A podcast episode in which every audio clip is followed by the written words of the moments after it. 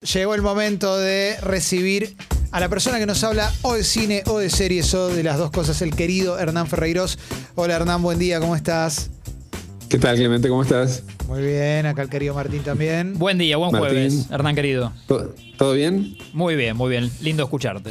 Bueno, Bueno. vamos a hablar de una película que se, se está estrenando ahora, Hernán, porque nosotros la vimos hace bastante tiempo. Se estrena hoy exactamente, sí. Se llama Hermosa Venganza. Es una película que además está nominada a múltiples Oscars, mejor película, mejor guion.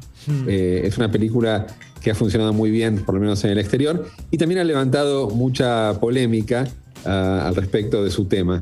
Eh, es, em, es una película que funciona como una especie de, de parodia o de construcción de uno de los géneros más vilipendiados de la historia del cine, que es el llamado Rape and Revenge, o Violación y Venganza, una serie de películas de explotación sexual que surgieron en la década del 70. Eh, la más conocida en realidad es del 81, creo, y se llama Mrs. 45 o Ángel de Venganza, una película con Abel Fer- de, perdón, no con, de Abel Ferrara, eh, sobre bueno, una mujer que es violada dos veces el mismo día y a partir de esa situación eh, genera una especie como de psicosis y empieza a matar a todos los hombres que pasan por su alrededor. Eh, esa es más o menos la idea general de las películas de eh, violación y venganza. Una mujer es violada y después se venga de los hombres que bueno, perpetraron ese crimen.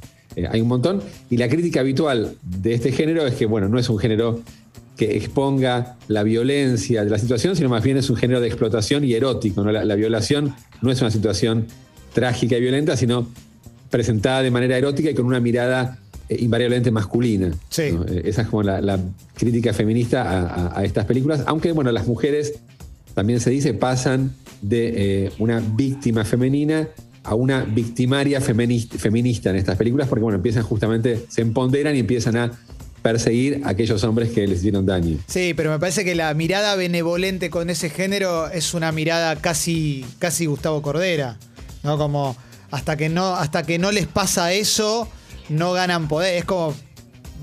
Es que es rara la mirada benevolente sobre ese género particular, ¿no? Es, es un género claramente de, de explotación sexual. Sí. eh, es difícil de reivindicarlo, pero sí uno puede decir esto, que hay como una especie de, de empoderamiento de la mujer. Bueno, justamente tiene que pasar por una violación Sí, para que sí. suceda esto. Y aparte, bueno, por el lado también de la crítica, eh, en- por ejemplo, en la película de Ferrara, la mujer, eh, la víctima, se, se viste de monja en un momento y empieza a matar hombres eh, a diestra y siniestra. Y esta puede ser visto también como una especie de mirada paródica del feminismo, ¿no? Esta, obviamente el, el- la- la- el traje de monja sugiere algún tipo de, de rechazo o de repulsión al sexo Sí. y el odio y el asesinato de los hombres sería como una versión paródica de una feminista, Sí. ¿no? como presenta Ferrara a esta mujer violada que se empieza a vengar de, de los hombres. Es decir, es un género de violación y venganza complicado, de- difícil de, de reivindicar. Me parece que esta película funciona como una especie de, de parodia y de inversión también de, ese género, porque, bueno, si bien, como decía antes, en ese género las mujeres pasan de víctimas a victimarias, en este caso el trayecto, en todo caso, de la protagonista es de victimaria, no voy a contar el final, pero bueno, hay de víctimas sobre, cerca del final de la película. O sea, es como una especie de, inversión de la trayectoria habitual de las protagonistas de, esta peli- de, este, de este género o subgénero. Lo que pasa en la película, voy a contar brevemente apenas el comienzo. En las escenas iniciales vemos a una mujer eh, que está, bueno, como borracha en un club nocturno. Es Carey Mulligan la protagonista. Tres hombres la están observando, piensan que pueden hacer con ella. Uno de ellos se ofrece a llevarla a la casa, no tan gentilmente como uno pudiera suponer, sino que, bueno, ve una oportunidad de una mujer como semiconsciente de llevarla a su casa y tener relaciones sexuales con ella. Sí. Efectivamente la lleva en un taxi, le propone tomar un trago, la mina, la mujer está como al borde de la, de la inconsciencia, no se sabe si le dice que sí o que no, él interpreta como que todo es que sí, la lleva a la casa, le da más alcohol, empieza a sacarle la ropa, la mujer está como prácticamente inconsciente y de pronto se levanta y está absolutamente sobre y le dice, ¿qué estás haciendo? El tipo se descoloca completamente y se da cuenta que fue toda una trampa. Efectivamente, la mujer fingió que estaba borracha para exponer el intento de abuso de este, de este personaje. Sí. Así comienza la película y ese es más o menos el derrotero de, de este personaje. Es alguien que sufrió, no ella misma, sino una amiga, una escena de una, una situación de abuso y ella deci- decide vengarse no solo de los abusadores, sino de hombres abusadores en general. Esta es más o menos la trama de la película. Sí, hay algo que, que me resulta interesante. Eh, para mí la película tiene cosas positivas y cosas muy negativas también.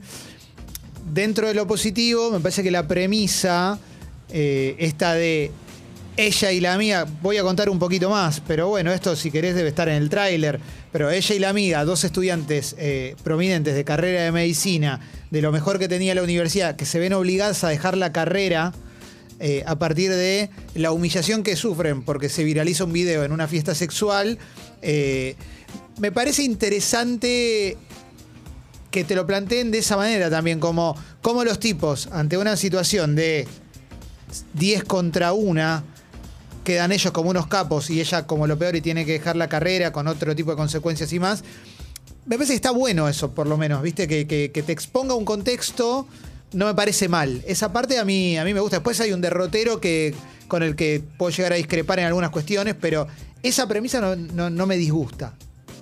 Para mí hay otra cosa que es interesante y como te decía es como una especie de inversión o de construcción de, este género, porque lo que pasa habitualmente en este tipo de películas es que la víctima de la violación empieza a matar, a castigar, a ejercer una especie de justicia retributiva con los victimarios. Bueno, aquí lo que sucede con esta mujer es que no, es como, es una especie de antipunitivista. No castiga a nadie, sino que quiere como aleccionar, ¿no? Lo que hace es darle lecciones a los personajes abusadores o supuestamente abusadores. Sí. Eh, A los violadores No es que- en potencia, en concreto. a los, a los violadores en potencias igual, la mayoría no, no llega, no, no pasa de esa situación de, de- de- de- de sugerir o de intentar, porque inmediatamente ella los, los- los frena.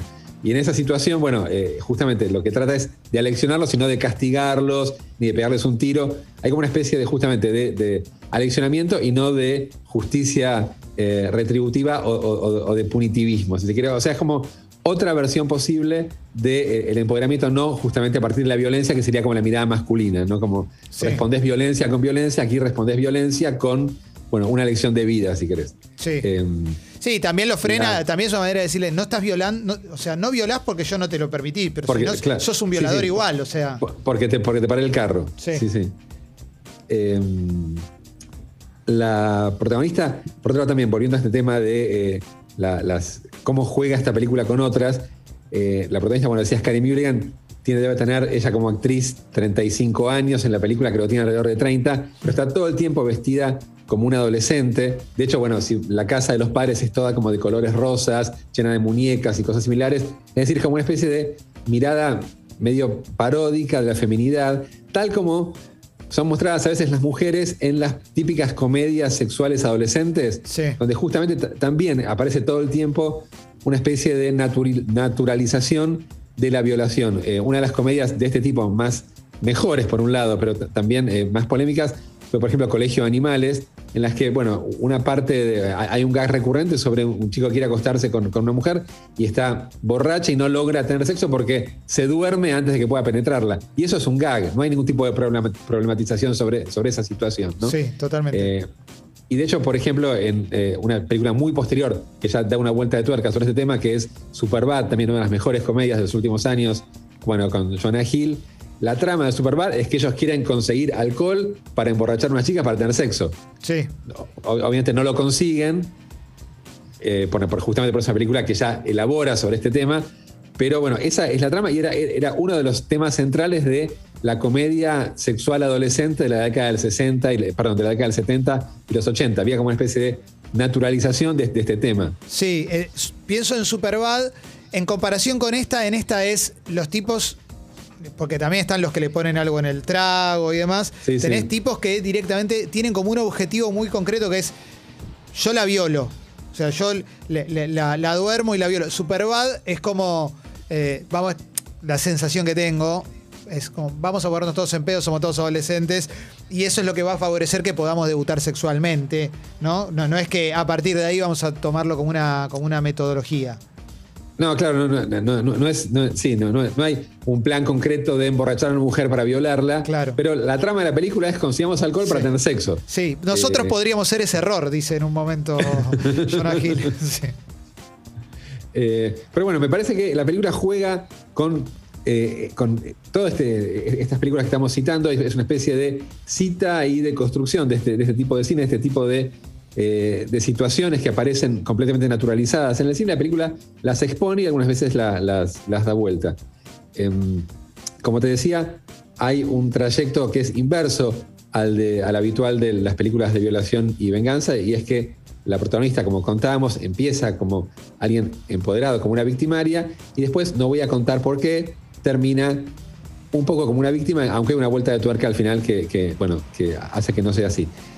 La cosa que seguramente vas a estar de acuerdo, más complicada de la película, es como, es, así como en las películas de la década del 70 u 80, las mujeres solo aparecían como objetos sexuales, el principal punto de una mujer atractiva en una película es que era atractiva para un hombre ante la mirada de un hombre, solo objeto ante la mirada de un hombre.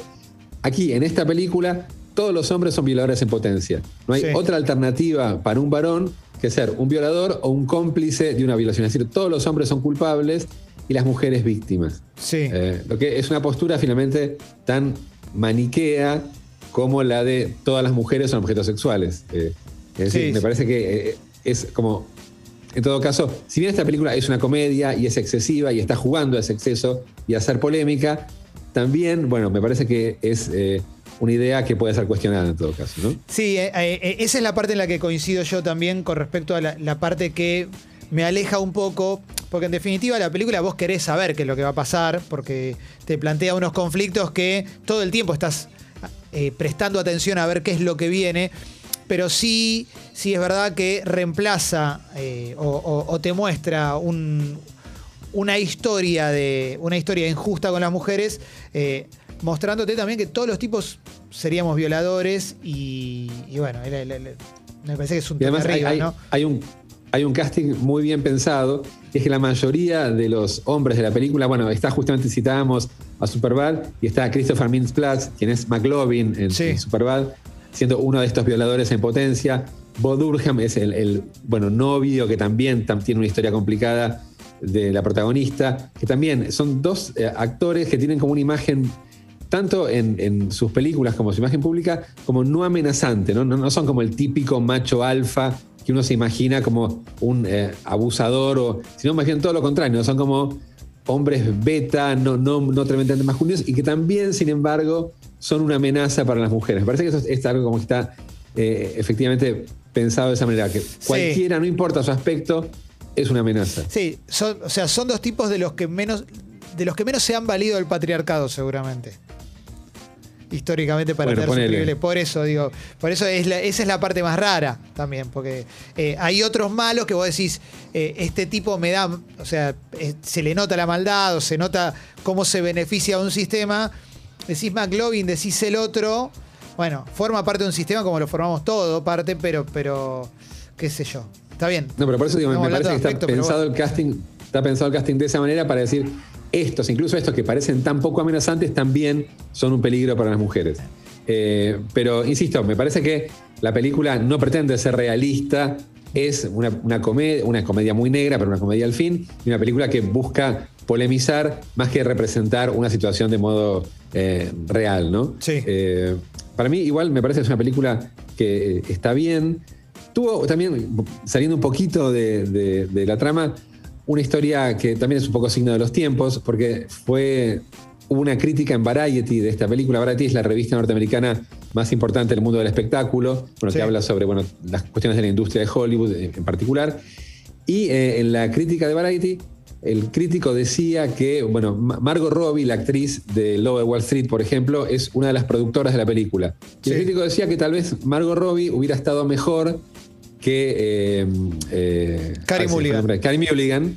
en el eh, protagonista. Porque, bueno, obviamente Margot Robbie es más linda. Y es cierto que, si bien la edad real de la actriz no es muy distinta a la del personaje, hay momentos en los que Carrie Mulligan parece casi la madre de su novio, ¿no? Por características físicas de cada uno. No importa, es igual, es algo menor. Bueno, al, periodista le pareció importante, lo, lo, escribió, que tal vez Margot Robbie estado mejor en ese personaje, y hubo una especie de eh, catarata de respuestas en las redes tomando esta, eh, esta opinión, como que estaba diciendo que Karen Mulligan no era lo suficientemente linda como para ser violada, hacía falta una mujer más linda o algo así, y la revista pidió perdón por eh, eh, esta, esta crítica. Que es algo que yo no recuerdo que haya pasado antes. ¿sí? Muchas veces los medios piden perdón por errores factuales, ¿no? Sí. Decimos esto y en realidad está mal, no sé qué vamos a hacer. Ahora, pedir perdón por una opinión me parece que es algo muy típico de, de nuestra época, ¿no? Que cuando alguien se ofende, inmediatamente pasa a tener razón solo por el hecho de estar ofendido y hay que disculparse como única respuesta posible. Sí,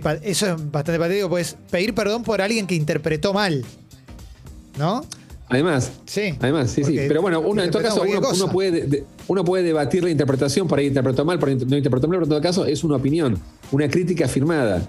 O sea, pedir perdón por una opinión es algo que es, es bastante extraño. En particular, bueno, justamente, eh, y me parece también bastante característico de, de- de esta época en la que todo genera eh, eh, victimización y eh, indignación. Sí. Y eso inmediatamente hace que el, el indignado y el ofendido sea, bueno, alguien que tiene razón automáticamente. En Estados pero bueno, esto es una, sí. una nota al pie sobre, sobre la película que tiene que ver, bueno, también con, con- con sus temas, pero no con si vale la pena verla o no. Para mí es una película polémica que seguramente le va a gustar más a las mujeres que a los hombres. Los hombres vamos a sentirnos un poquito más, tal vez, eh, no sé, eh, golpeados por, por esta película y por, por las cosas que tiene que decir sobre nosotros. Pero me parece que es una película polémica y eh, al mismo tiempo llevadera y que está llena de ideas que vale la, la pena ver.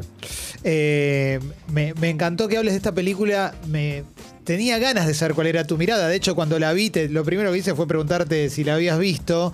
Eh, me llama la atención las polémicas, pues ya por afuera de la película, pero agarrándome de esto y ya, para cerrar, las polémicas en las que le gusta meterse a Hollywood, a Estados Unidos, a los periodistas que, que escriben cómo el gesto es lo que más les alcanza, ¿no? Cómo, cómo les importa todo el tiempo eso. Eh, y, no sé, me, parece que ya es casi una parodia de la parodia de la parodia lo que están haciendo, ¿no? Eh, no, sé cómo me, me, resulta agotador ver como siempre hay uno que interpreta mal algo o se siente ofendido por algo que interpretó personalmente y de repente eso implica que tal capítulo no puede salir más, eh, hay que pedir perdón. Es, estamos entrando en una que es estúpida y que alimenta lo peor de ciertos sectores también. Sí, bueno, hace, hace unas semanas vos también entrevistaste al autor de este libro sobre la, la nueva derecha rebelde. Sí. Y me parece que, bueno, tiene que ver con eso, ¿no? Justamente me parece que cuando las posiciones de la izquierda o de el progresismo se vuelven cada vez más irrazonables,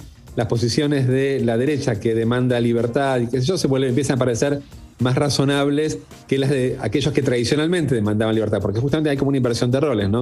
Hace Totalmente. 20 o 30 años la censura, el neopuritanismo estaban del lado de la derecha y la emancipación, la libertad del lado de la, el- la centroizquierda o el progresismo, si querés, y ahora justamente esta gente es la que dice, me ofende, hay que cancelarlo, no tenés derecho a hablar, todo lo que no me gusta no tiene que existir, y los, los que están del lado del frente dicen, no, hay que defender la libertad, que parece la postura, por lo menos para la gente de nuestra generación, más razonable, entonces la- la- como que la el, el centro izquierda, el progresismo nos expulsa, y aquello que nos recibe es esto otro, ¿no? Sí, sí, sí. De todos modos, al, al- por lo menos yo con la edad que tengo, eh, y te debe pasar lo mismo, cuando ves a quiénes son los que piden por la libertad, te das cuenta qué tipo de libertad es la que están pidiendo también, ¿no? Por supuesto, Eh, el, es- el problema es, es cuando no lo puedes distinguir.